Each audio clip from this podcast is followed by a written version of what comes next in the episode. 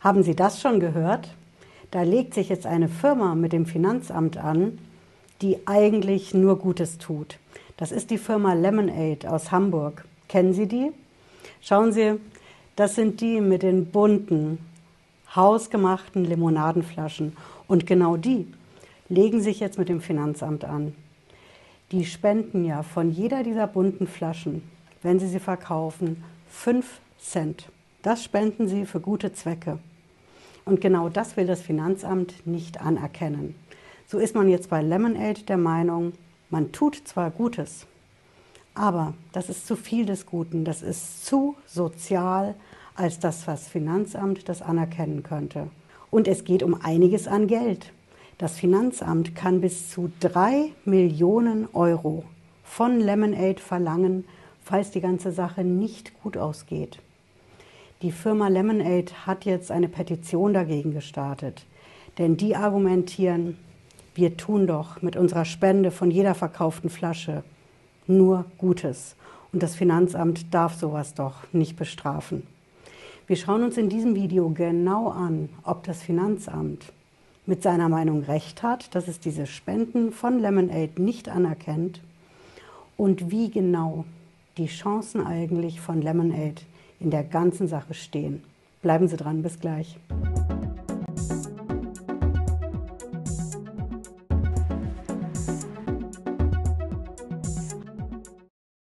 Hallo und herzlich willkommen. Ich bin Patricia Lederer, ich bin Rechtsanwältin in der Frankfurter Steuerrechtskanzlei TexPro. Wir schauen uns zuerst mal die Fakten an. Wieso erkennt das Finanzamt diese Spenden von den verkauften bunten Flaschen von Lemonade nicht an? Es geht konkret bei Lemonade um zwei Firmen. Ja? Die eine ist, die diese Flaschen verkauft. Das ist die Lemonade Beverages GmbH. Also das ist eine GmbH und die vertreibt eben diese bunten Flaschen. Und es gibt eine zweite Firma. Das ist aber in dem Sinne keine Firma, sondern das ist ein Verein. Der heißt anders, der nennt sich Lemonade und Charity e.V. Ja, also die GmbH und der Verein. Und dieser Verein, das ist derjenige, der konkret diese gemeinnützigen Projekte macht und der eben von jeder verkauften Flasche von der GmbH 5 Cent pro Flasche bekommt. Und wenn Sie jetzt sagen, ach Frau Lederer, 5 Cent pro Flasche, wo ist denn da das Problem bei der Steuer? Ich verrate Ihnen das. Die 5 Cent, okay, die sind pro Flasche, aber rechnen Sie das mal hoch auf die pro Jahr verkauften Flaschen von der GmbH hm? und das Ganze auf mehrere Jahre, weil das Finanzamt mehrere Jahre bei eben der GmbH prüft. Und so kommen wir von den 5 Cent auf insgesamt eine Summe von 7 Millionen Euro. So viel hat die Lemonade GmbH an 5 Cent bei den Flaschen verdient und eben an den Verein gespendet, der das für die wohltätigen Zwecke ausgibt. Also 7 Millionen Euro. Und genau das ist der Ansatz fürs Finanzamt zu sagen, da geht es ja um einiges an Geld und das schauen wir uns mal genauer an. Und genauer anschauen bei einer Firma wie der Lemonade GmbH, ne? das bedeutet einfach, das Finanzamt macht dann eine sogenannte Betriebsprüfung. Ja? Das ist eine Steuerprüfung, das macht das Finanzamt hm, gerne bei den Firmen in Deutschland und guckt dann, ob denn da alles bei der Steuer so korrekt angegeben ist. Und eben bei dieser Prüfung da hat sich das Finanzamt dann verschiedene Dokumente zeigen lassen, Verträge. Und so ist das Finanzamt auf einen sogenannten Sponsoring-Vertrag gestoßen. Das ist ein Vertrag, mit dem eben unsere GmbH ne, mit dem Verein einen Vertrag gemacht hat, dass die GmbH den Verein sponsert. Denn die GmbH, Sie wissen es, ne, die hat das Geld aus den 5 Cent pro Flasche, insgesamt die 7 Millionen Euro, und mit diesem Geld sponsert unsere GmbH den Verein und das, was er an gemeinnützigen, wohltätigen Arbeiten macht. Und über dieses Sponsoring haben beide auch einen Vertrag gemacht, also ein schriftliches Dokument, in dem das vereinbart worden ist. Und jetzt geht das Finanzamt aber hin und sagt, genau dieser Vertrag, der ist das Problem. Denn das ist gar kein Vertrag. der Sponsoringvertrag zwischen der GmbH und dem Verein. Da fehlt die Gegenleistung. So argumentiert das Finanzamt. In dem Vertrag steht einfach nur drin, okay, von den 5 Cent pro Flasche, da kommt das Geld an den Verein. Aber was macht eigentlich der Verein dafür? Na, die Leistung von der GmbH ist das Geld und die Leistung des Vereins im Gegenzug, die Gegenleistung, die müsste ja auch in dem Vertrag drin stehen. Aber das tut sie nicht. So sieht das jedenfalls das Finanzamt. Es ist also eine Art Einbahnstraße. Ne? Es fließt nur Geld, aber es ist nicht klar, wofür. Wenn Sie das vergleichen mit dem Sponsoring, zum Beispiel bei uns im Fußball, da läuft es ja so, Sie haben den Sponsoring-Vertrag. Ja? Mal angenommen, Lemonade würde im Fußball sponsern, was sie nicht tun. Ne? Dann würde dem Vertrag stehen, Sie geben das Geld, eben die 5 Cent pro Flasche, und im Gegenzug die Gegenleistung beim Fußballverein ist, dass Lemonade zum Beispiel auf den Trikots der Fußballspieler landet, auf den Bannern am Spielfeldrand. Das ist dann die Gegenleistung dafür, dass sie das Geld bekommen. Das ist ganz klassisch der Sponsoring-Vertrag. Aber genau solch einen Sponsoring-Vertrag, den haben wir hier eben nicht. So sagt jedenfalls das Finanzamt, weil diese Gegenleistung fehlt. Und so argumentiert das Finanzamt, es gibt zwar das Vertragsdokument, aber wir tun so, als gibt es den Vertrag gar nicht. In der Steuersprache, da sagen wir dazu, der Vertrag, der wird als nicht existent für Steuerzwecke behandelt. Also eben so, als, es, als ob es ihn nicht gibt. Okay, wenn es keinen Sponsoring-Vertrag gibt, obwohl es einen gibt, wie könnte man dann denn trotzdem diese 5 Cent pro Flasche bei der Steuer angeben, bei der GmbH, denn die hat es ja dem Verein gegeben. Es wäre eine Möglichkeit, es als Spende zu betrachten. Ne? Die GmbH spendet an den Verein.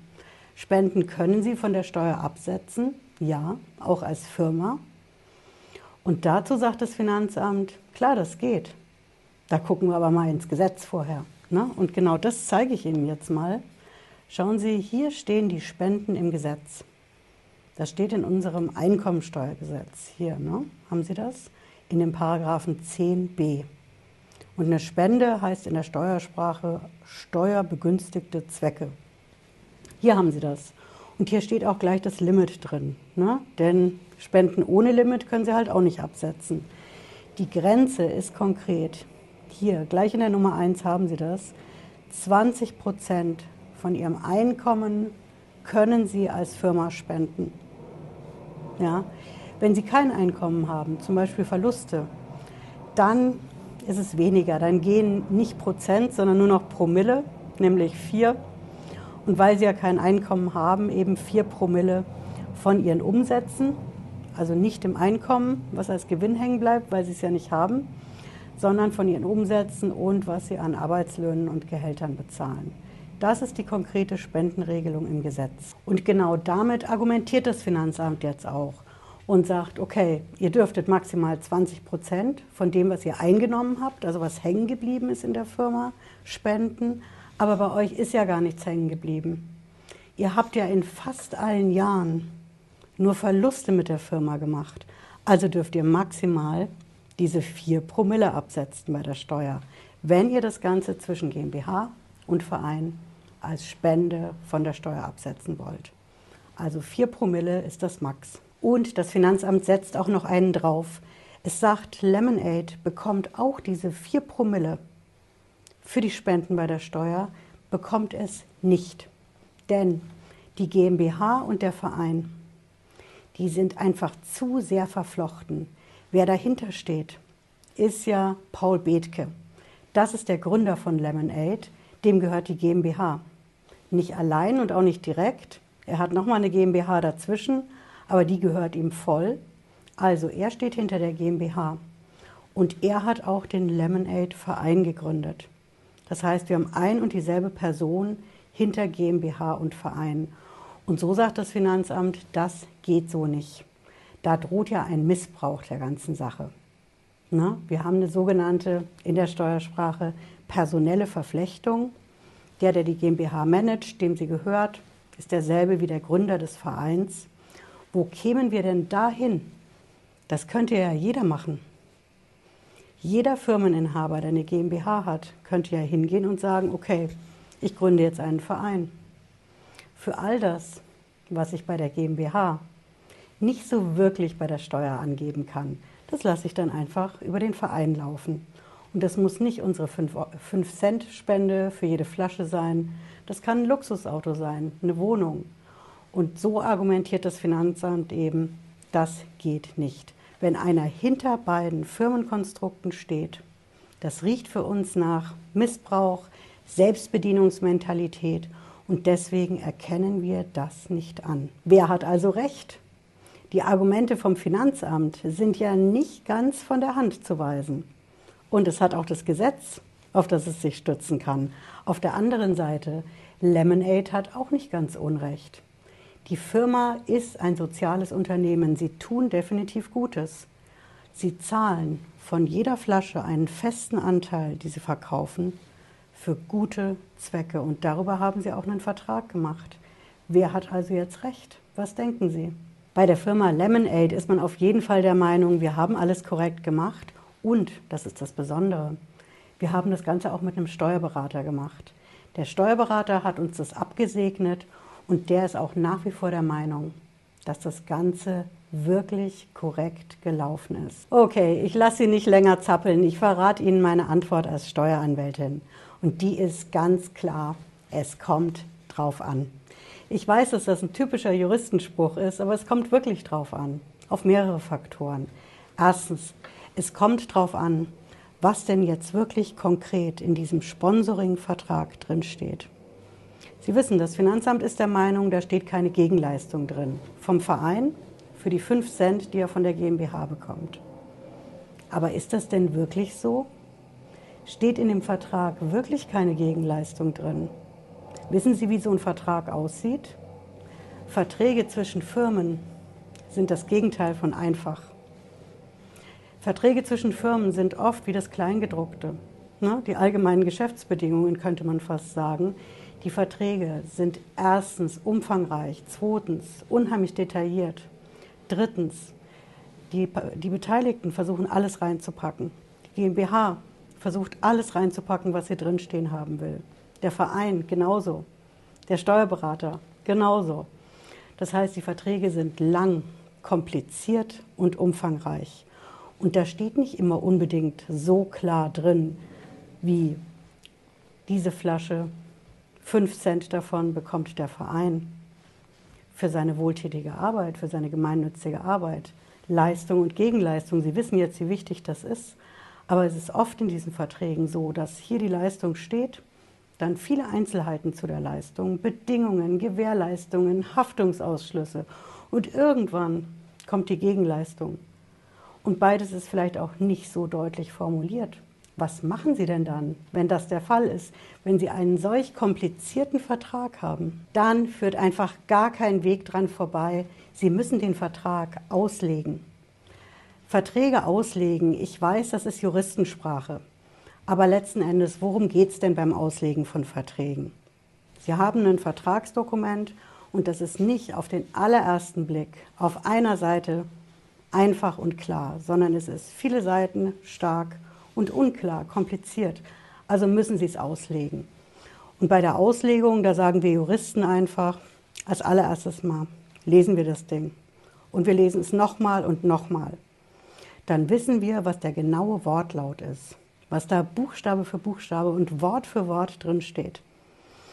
Und das legen wir dann aus. Das ist die sogenannte wörtliche Auslegung. Also wir legen den Vertrag aus nach dem, was vom Wortlaut her drin steht ne? Buchstaben und Wörter.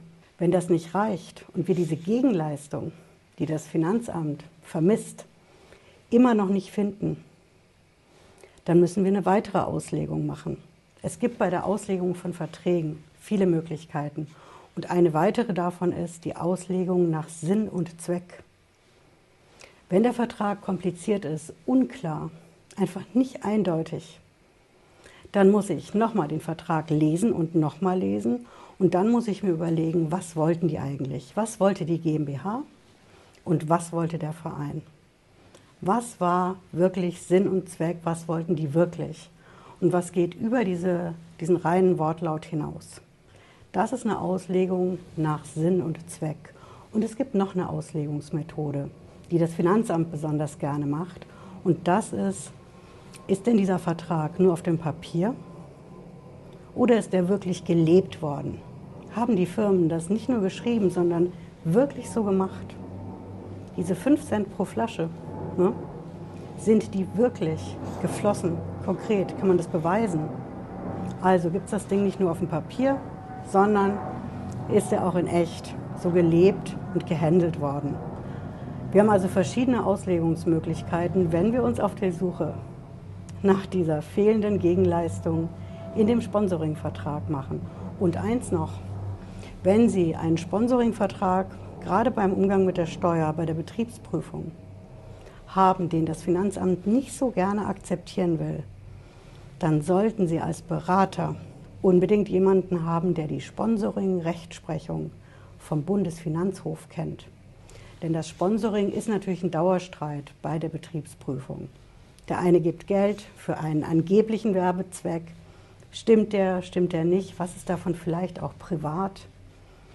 Es gibt viele Urteile von unserem höchsten deutschen Steuergericht, ne, dem Bundesfinanzhof, und die müssen Sie kennen, wenn Sie sich so einen Sponsoringvertrag anschauen und diese Gegenleistung suchen. Und wenn Sie jetzt sagen, okay, okay, Frau Lederer, das ist ja schön und gut, was Sie da erzählen mit der Auslegung und der Juristensprache, aber was ist, wenn am Ende des Tages in diesem berühmten Sponsoringvertrag nun doch keine Gegenleistung steht?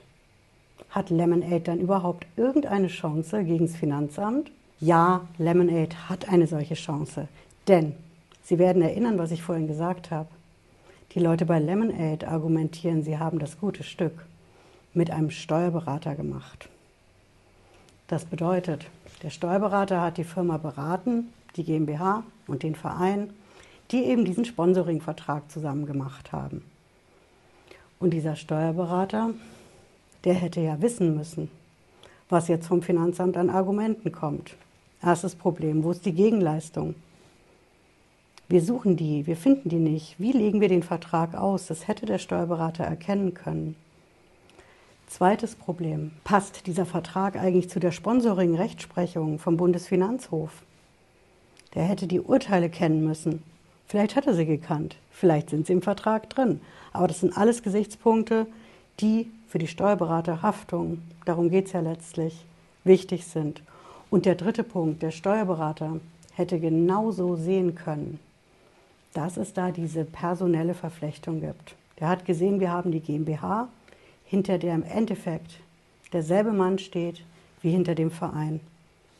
Vielleicht nicht als Vorstand, aber eben als Gründungsmitglied des Vereins.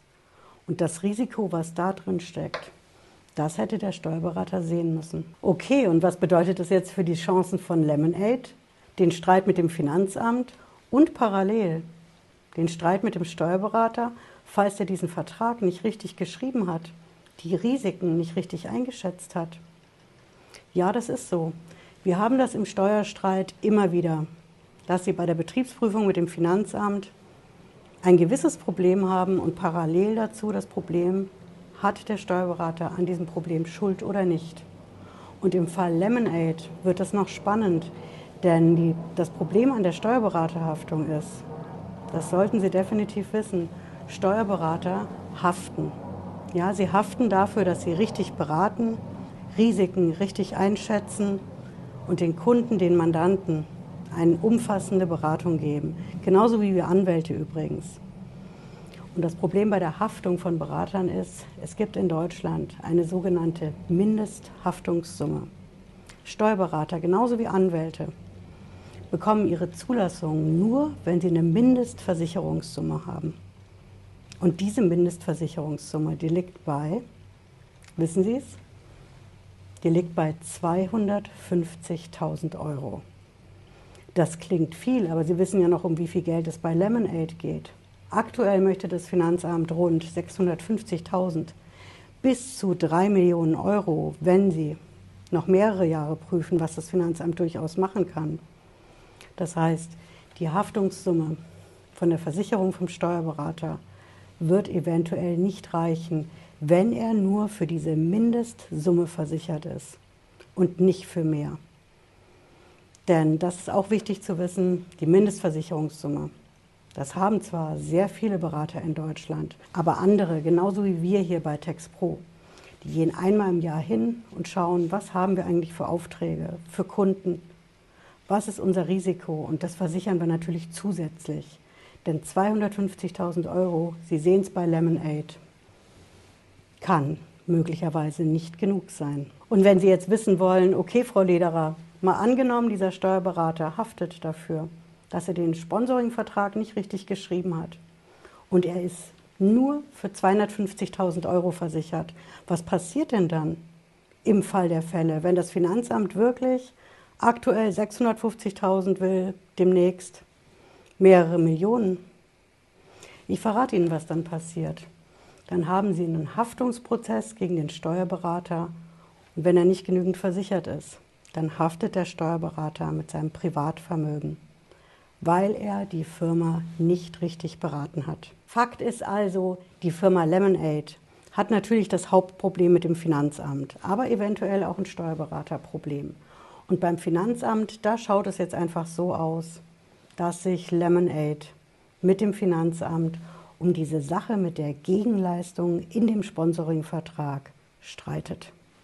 Daran ändert auch die Petition nichts, denn mit der Petition erreicht Lemonade keine Lösung dieses Problems. Sie wollen eine Gesetzesänderung, ja, dass soziale Unternehmen mehr spenden dürfen, aber das wirkt sich auf dieses Problem mit dem Finanzamt aktuell gar nicht aus.